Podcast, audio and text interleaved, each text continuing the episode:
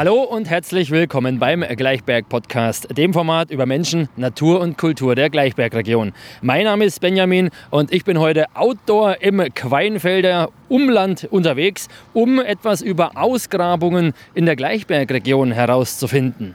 Meine Gesprächspartner sind Herr Dr. Matthias Seidel.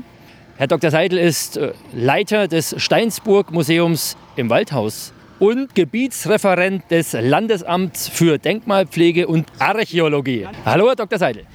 Ja, grüße Sie. Schön, dass Sie da sind.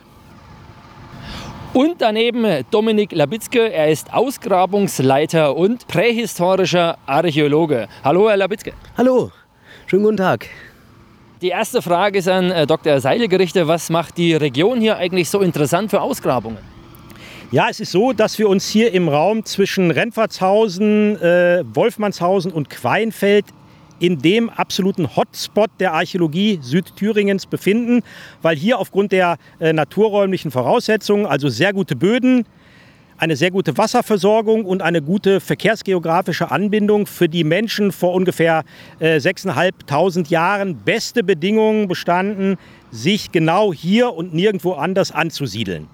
Und von daher war es natürlich für uns auch eine Chance, es ist immer auch eine Chance, dass es gerade hier in diesem Bereich äh, schon seit vielen Jahren äh, sukzessive den Ausbau des ITT, also des Industriegebietes Thüringer Tor, äh, gibt und wir begleiten seit 2006 sämtliche Bodeneingriffe, die hier im Raum stattfinden, äh, archäologisch führen, also bauvorgreifend in der Regel, also bevor die eigentliche Baumaßnahme beginnt, äh, archäologische äh, Untersuchungen durch und haben auf diese Weise hier schon über 20 Hektar archäologisch flächig ausgraben und, äh, und untersuchen können. Was erwarten Sie denn archäologisch von diesen Ausgrabungen hier? Ja, aufgrund natürlich der Erfahrungen, die wir bei den äh, Grabungen in den letzten Jahren oder man muss schon fast sagen in den letzten anderthalb Jahrzehnten gemacht haben, ist klar, dass wir uns hier im Bereich einer großen jungsteinzeitlichen Siedlung befinden. In dieser Zeit sind die Häuser aus Holz errichtet worden, also aus senkrechten großen Holzpfählen, äh, die miteinander in einem System verbunden waren, auf denen dann ein Dach äh, äh, angebracht wurde, in der Regel Stroh äh, gedeckt. Und die Wände wurden aus Lehm und aus Flechtwerk errichtet. Also alles Gebäude, von denen, wenn sie dann irgendwann mal vergangen sind, außer den Löchern der, für die Pfostengruben nichts übrig bleibt. Also keinerlei steinerne Befunde, wie man vielleicht erwarten würde, sondern das sind alles im Grunde genommen Fachwerkgebäude von zum Teil relativ großen Dimensionen. Die können bis zu 30, 35 Meter äh, lang sein und einer Großfamilie, die aus 10, 12 Personen bestehen konnte, dann eben ja ein, ein, ein, eine Heimat geboten haben, äh, in denen diese Menschen äh, gewohnt haben. Die Dauer dieser Siedlung, dieser, dieser Häuser bestand ungefähr, ja, 20, 25, 30 Jahre.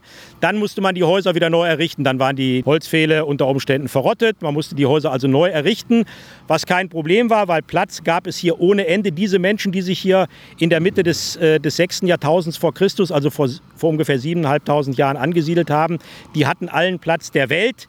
Und wenn das eine Haus verfallen war, dann hat man einfach 50 Meter oder 100 Meter äh, daneben ein zweites Haus äh, äh, errichtet.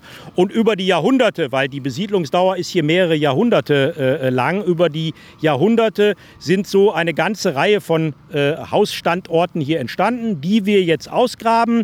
Dazu gibt es hausbegleitende Gruben, in denen die Menschen den Lehm gewonnen haben um das Flechtwerk für ihre Wände zu gewinnen. Und diese sogenannten hausbegleitenden Gruben sind dann gerne dazu verwandt worden, im Nachhinein, nachdem es ein Hohlraum war, äh, das wieder mit Müll, mit Abfall, mit zerbrochenem Hausgeschirr, mit Tierknochen, mit allem Möglichen wieder aufzufüllen.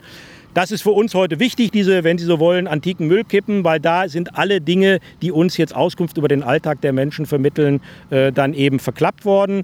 Äh, die werden von uns nach allen Regeln der Kunst archäologisch ausgegraben, also in der Regel mit einem senkrechten Schnitt erfasst, manchmal auch mit einem Kreuzschnitt, um zu sehen, wie sieht dieser Befund aus, wie ist der ursprünglich mal eingegraben worden und bei der Gelegenheit eben auch die, äh, die Funde zu entnehmen, sodass wir dann am Ende, es wird ja auch alles aufgemessen, es wird alles digital aufgemessen, wie wir einen Gesamtplan von einem 20 Hektar großen Areal bekommen und wirklich abschätzen können, über die Jahrhunderte, wie haben sich unter Umständen auch Siedlungsschwerpunkte äh, verlagert, wie lange ist dieser Raum besiedelt worden, denn nach dem, was wir bisher wissen, ist diese Siedlung schon etwa um 5500, 5400 vor Christus angelegt worden und dann wahrscheinlich zu Beginn des 5. Jahrtausends, also nach ungefähr 500, 600 Jahren, äh, ist die Siedlung dann äh, ja, niedergelegt worden. Die Menschen sind woanders hingezogen, wohin, das wissen wir nicht.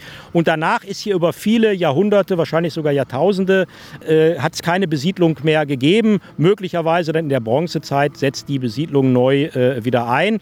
Aber diese 500, 600 Jahre sind hier sehr intensiv sozusagen im, im archäologischen Befund erkennbar. Und äh, das ist für uns eine einmalige Chance, die wir in Südthüringen und eigentlich auch sogar in Thüringen insgesamt kaum wieder haben, auf solchen großen Flächen bauvorgreifend archäologische Untersuchungen äh, durchzuführen. Ja, die nächste Frage würde ich an Herrn Labitzke richten. Wie geht man denn bei so einer Ausgrabung vor? Also wie läuft so eine Ausgrabung vom Beginn an ab? Ja, zunächst äh, brauchen wir natürlich Technik dazu, also ähm, einen Bagger, der einen relativ großen Bagger auch auf die Größe der Fläche angepasst natürlich, der uns den Mutterboden äh, entfernt. Dann kann es sein, dass es unter dem Mutterboden schon äh, entsprechende Verfärbungen, also schwarze oder anders verfärbte Flecken gibt, äh, die uns Hinweise geben, okay, hier war mal was anderes als der gewachsene Boden. Dann werden wir die Fläche auf diese Tiefe abziehen und dann das Ganze dann anfangen zu dokumentieren. Heißt, wir werden diese schwarzen Flecken überputzen, mit der Hand überputzen, ausstecken, vermessen äh, in der Fläche und dann, äh, wie der Kollege schon gemeint hat, werden wir einen Schnitt durchmachen. Heißt, dass wir eine Vorstellung haben, nicht nur wie sehen sie in der Fläche aus, sondern wie sehen sie äh, im Querschnitt aus. Und dann kann es natürlich sein, äh, dass es Flächen gibt, die nicht direkt unter der Grasnarbe erkennbare Strukturen haben, sondern wo noch andere Überdeckungen drauf sind. Und je nachdem, wie wir das erkennen und je nachdem, wie die Bautiefe auch vorgegeben ist, ziehen wir diese Überdeckungen runter und gucken dann wieder, haben wir noch Strukturen und in dem Fall hier haben wir Strukturen und auch dann wird es wieder im Planum aufgenommen und dokumentiert. Jetzt haben wir eine Menge erfahren, wann das Ganze hier besiedelt wurde oder war und wie man mit den ersten Schritten vorgeht. Was passiert, wenn man auf einen Fund gestoßen ist? Ja, also wenn wir einen Befund haben, also so eine Verfärbung, die ich erwähnt hatte, dann muss die natürlich abgezo äh, also abgezogen werden, geputzt werden, damit wir Strukturen erkennen. Das passiert dann mit der Hand und unter Umständen treten eben da schon einzelne Funde zutage, weil der Bagger zieht es natürlich nie so genau ab, äh, damit wir die Strukturen erkennen, muss das, muss das von Hand gemacht werden. Das ist die der Vorstufe zur Vermessung und zur Zeichnung. Das heißt, die Struktur muss da sein und dann haben wir auch äh, einen klaren Befund, den wir dann weiter dokumentieren können. Und wir haben unter Umständen im Planum schon Funde. Heißt, das können dann Steinwerkzeuge sein, Knochen sein oder Keramik sein, in der Steinzeit natürlich. Was sind denn die besonderen Funde neben den zuletzt genannten? Ja, es ist halt so, die Masse der Funde auf jeder archäologischen Ausgrabung, auch auf Ausgrabungen in, in, in Altstädten, ist Keramik und hier in der Jungsteinzeit sind es natürlich dann Steinwerkzeuge aus Feuerstein, aus Amphibolit und es sind vereinzelt Tierknochen, wobei die Tierknochenerhaltung hier in Queinfeld äh, nicht besonders äh, gut ist, weil die Knochen überwiegend aufgrund der Kalkarmut des Bodens äh, schon aufgelöst sind oder weitestgehend aufgelöst sind. Hin und wieder, das sind dann durchaus auch immer noch mal kleine Highlights, gibt es natürlich auch besondere Funde, etwa mal Spinnwirtel oder sogenannten Hämatit. Das ist ein Eisenerz, das die Menschen damals natürlich noch nicht verhütten konnten, sondern das hat man dazu genutzt, um sozusagen ein rötliches Pulver herzustellen für Körperbemalung und auch um Gefäße äh, zu bemalen. Die hat man aus diesem Hämatit äh, äh, hergestellt, äh, beziehungsweise hat die äh, mit diesem Hämatit, mit dem Pulver, das man zerstoßen hat, verziert. Und es gibt hin und wieder natürlich auch nochmal besondere Funde, wie zum Beispiel ein Fallschaftglätter, den wir hier mal gefunden haben, also dass man den hölzernen Schaft eines Pfeiles mit Hilfe eines groben Sandsteins sozusagen bearbeitet hat, den relativ schön geglättet hat, damit man sich nicht verletzt, wenn man ihn einlegt. Das sind mal so besondere Funde, solche Fallschaftkletter, Spinnwirtel, Hämatite. Aber die Masse der Funde, das ist tatsächlich Keramik, das geht auch dann in die Kilo. Äh, die reichen uns aber in der Regel, diese keramischen Bruchstücke, äh, weil sich dort relativ schnell auch die Verzierung innerhalb von ein, zwei Generationen ändert. Die Keramik auch sagen wir zumindest auf ein halbes Jahrhundert genau zu datieren. Und das ist für den Archäologen schon relativ genau. Wir können natürlich jetzt hier keine jahrgenauen Datierungen vornehmen, aber wir sind zufrieden, wenn wir, sagen wir mal, auf ein halbes Jahrhundert genau aufgrund der Keramik, äh, die immer wieder relativ spezifisch ist und wo sich Verzierungselemente äh, ändern, äh, auf ein halbes Jahrhundert genau zu datieren. Nochmal eine praktische Frage an Herrn Labitzke. Was passiert denn mit den Stücken, wenn man auf einen Fund stieß? Wie behandelt man ihn und was passiert danach? Ja, das hängt natürlich auch von der Erhaltung ab, aber ähm, im Normalfall wird er äh, geborgen aus der Erde, möglichst so, dass er eben nicht kaputt geht oder dass man im Notfall muss man das auch eben als Ganzes bergen, als Block und muss es dann äh, eben in, in Nacharbeit äh, reinigen und dann sozusagen restaurieren. Äh, aber die müssen dann aufgearbeitet werden, weil über die Funde ist natürlich die zeitliche Einordnung möglich. Und nur wenn ich die Funde eben mit Sorgfalt, eben auch mit, einer, mit, einer kleinen, mit Kleinwerkzeugen berge äh, und die heile und intakt bleiben, kann ich äh, den Befund überhaupt in die Zeit einordnen, aus der er kommt. Ja, und das muss dann eben mit Sorgfalt passieren.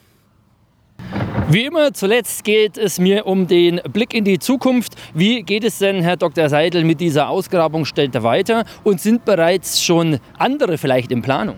Ja, es ist so, dass wir zwar seit 2006, wenn auch mit Unterbrechungen, hier in, äh, im ITT Queinfeld tätig sind, aber es ist bei weitem noch nicht sozusagen ein Ende abzusehen. Es ist jetzt schon geplant in der, in der Nachbargemarkung in Wolfmannshausen, aber praktisch direkt anschließend, dass im nächsten Jahr weitere Flächenabdeckungen stattfinden, dass wir also dort weiter ausgraben werden.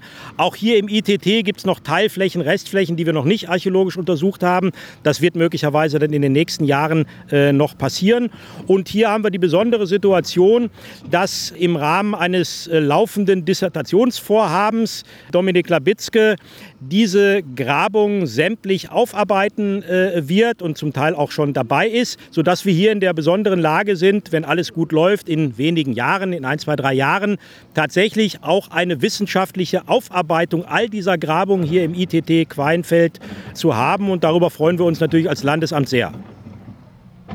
Ja, ich sage äh, vielen lieben Dank für die Einladung heute. Es war super spannend und ich wünsche weiterhin viel Erfolg mit dieser Ausgrabung. Vielen Dank, dass Sie da waren. Ja, vielen Dank.